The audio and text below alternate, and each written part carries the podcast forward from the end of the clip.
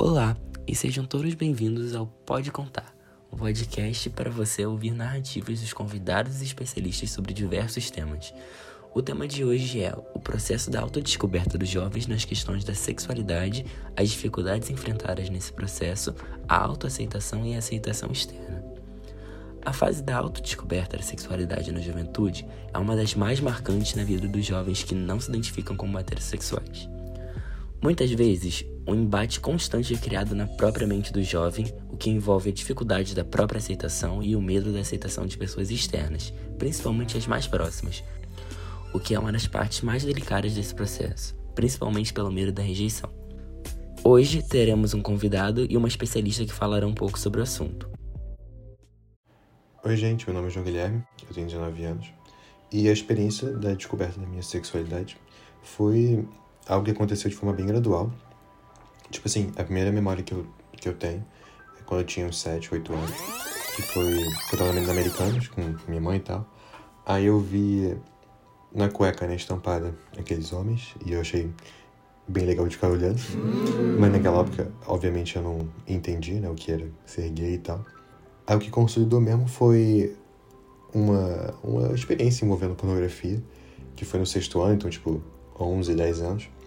E o, o menino lá tava falando que viu uma, viu uma pornografia e se masturbou. Aí eu cheguei em casa, pesquisei homem se masturbando. Achei muito legal também, de ficar vendo. Aí no dia seguinte, esse moleque tava comentando de novo sobre isso. Aí, só que ele citou que ele viu mulheres. Eu cheguei em casa, pesquisei. Aí eu achei, né, uma pornografia com mulheres. Eu achei nada legal de ficar olhando. Daí que eu percebi que eu era gay, mas, obviamente, com 11 anos eu aí também não sabia direito o que era isso. Só que como eu vivi sempre no meio entre amigos, né? De pessoas sempre, normalmente LGBT também. Então, o meu descobrimento pessoal aconteceu paralelamente ao descobrimento dos meus amigos.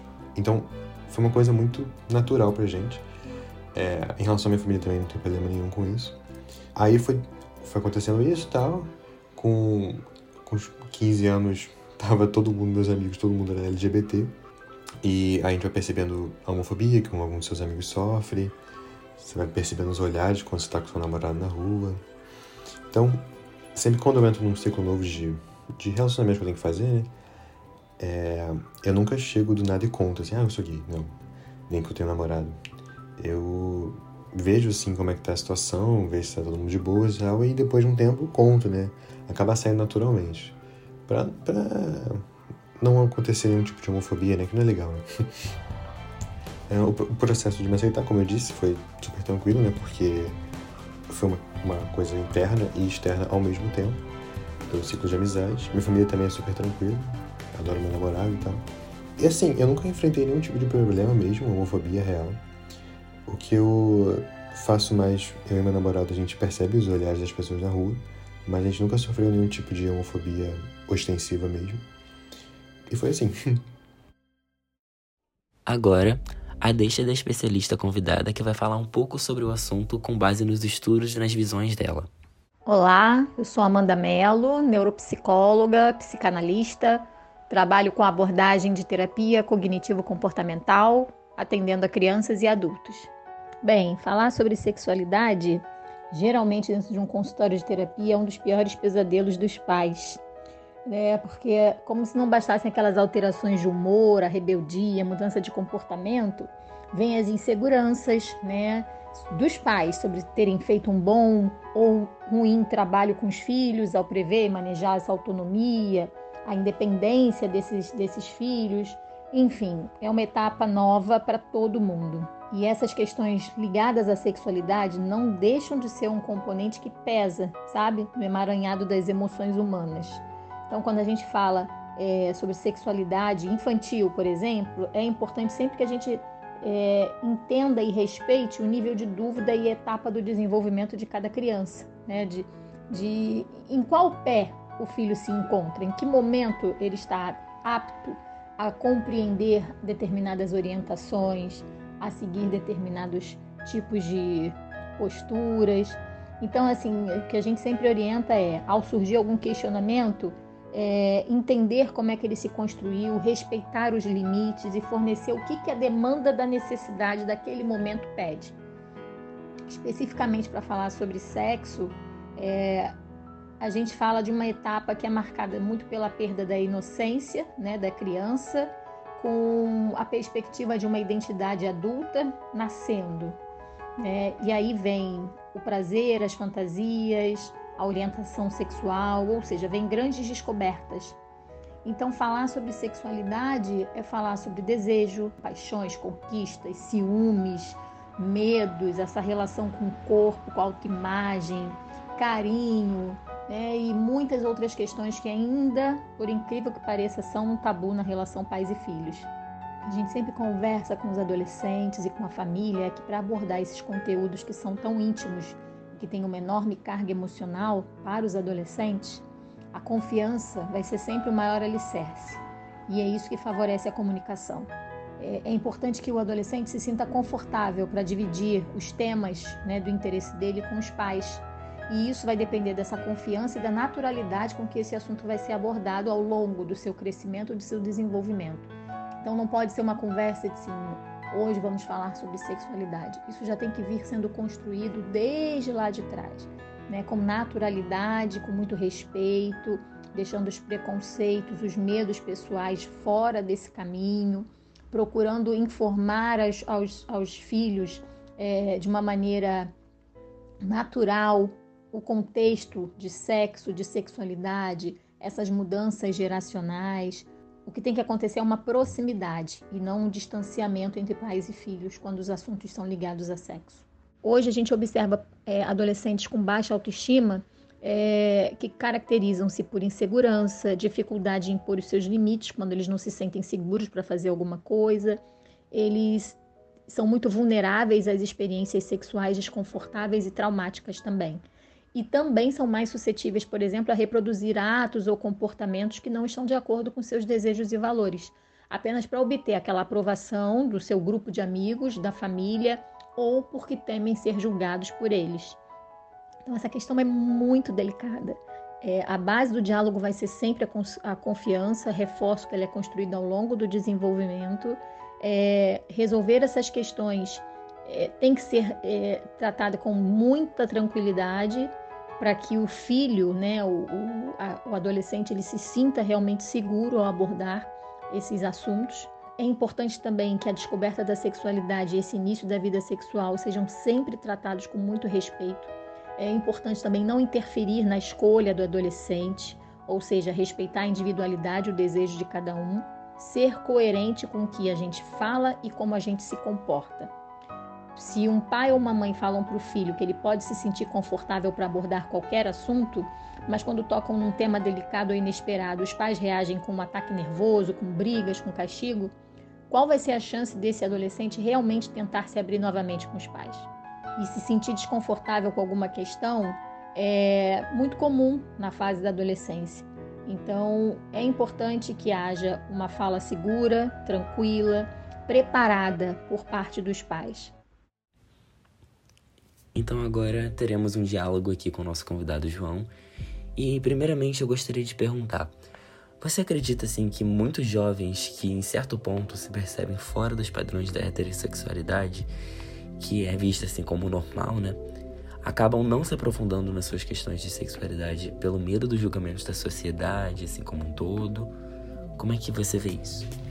É, sobre essa questão, acho que como o Brasil tem essa cultura muito voltada na religião cristã que muitas vezes traz, né, essa cultura contra os LGBT.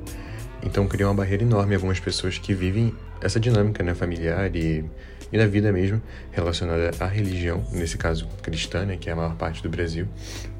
Então, essas pessoas ficam presas, né? E não conseguem se soltar pro mundo para realmente dizer quem elas são e conseguir se expressar. Então, realmente acontece bastante. Muitos LGBTs com medo de julgamento, por medo de ser até expulsos de casa, né? Quando não tem independência financeira ainda, né? É uma grande questão, realmente. Certo, João, entendi. Uma próxima pergunta. É, você disse que as pessoas no seu processo de autodescoberta e as pessoas à sua volta foram bem tranquilas. Você acha que isso teve um grande impacto assim na sua vida, um impacto positivo? Como é que foi? Com certeza, talvez tenha sido realmente uma, uma das coisas que me moldou, né? Você tem uma base forte, tanto familiar e entre amizade mesmo, né? que te apoia nas suas. No, como você é, né? Não é nem nas suas decisões, porque, enfim. Mas com certeza me moldou como eu sou hoje, tipo, uma pessoa feliz que não tem muitos problemas relacionados a nenhum tipo de questão específico. Então, e a gente sabe que isso não é a maior parte das pessoas, né? É, com certeza não é a maior parte das pessoas. Mas é bom saber de casos assim como o seu, né? De grande apoio. E é isso. Mas eu também gostaria de fazer uma última pergunta. Uma ideia assim que eu vejo que tá bem presente na mentalidade das pessoas, principalmente das gerações passadas, é a ideia de que muitos jovens acabam meio que, entre aspas, né, se tornando gays por influência. Você poderia comentar um pouquinho sobre isso? O que, que você acha? Eu acho que essa ideia é totalmente falaciosa e sem precedente algum. Até porque, se fosse para alguém escolher na sociedade que a gente vive agora ser o padrão que todo mundo aceita ou ser alguma coisa que não é aceito e que sofre uma série de violência, a pessoa não escolheria a segunda opção, né? E as próprias pessoas que perguntam isso normalmente são héteros, né? Aí você pergunta para elas, tipo, quando elas escolheram ser héteros, elas não sabem responder. Então, tipo, é o tipo de pergunta que é muito fácil de ser refutada totalmente, né? É, com certeza é algo a ser refutado com base no que a gente vive e experiencia. E também, João, assim, na realidade atual, acho que fica bem clara a mudança da mentalidade das pessoas em relação à mentalidade de antigamente, né? No caso, isso que eu mencionei agora é uma coisa que ainda está presente. Mas também é possível ver grandes mudanças, já que, né, qualquer forma de discriminação em relação à sexualidade das pessoas era tratada como ok antigamente, mas na realidade nunca foi ok, e só nos dias de hoje que a grande parte das pessoas enxerga isso e procura mudanças de verdade, principalmente das novas gerações como a nossa. Realmente, as novas gerações, a gente ainda tá lutando bastante em relação a isso. É, é difícil uma pessoa hoje em dia da nossa idade não saber o que é LGBT, inclusive não saber o que é um pronome neutro, né? Que é uma coisa, é uma, uma parte além da luta, né? E você vê também que as pessoas estão é, tratando isso de uma forma mais como se fosse normal, porque é normal, né? E além da, da questão da luta da nossa geração, também tem a institucionalização da homofobia como crime, né? Que é uma parte importante também na luta desse direito, né? De, de viver, né? Voltando à questão da nossa geração, na, na faculdade a gente vê a mais, maior coisa que a gente vê em relação à, luta pelos direitos do, do LGBT, né? Porque a gente entende que isso é uma pauta importante, então basicamente todos os movimentos estudantis têm uma pauta relacionada a isso. E eu acho que isso leva também hoje em dia a gente a ocupar muitos espaços, né? Eu quando saio com meu namorado é muito difícil a gente não ver nenhum casal gay, a gente ser o único casal gay em um ambiente de jovens, né?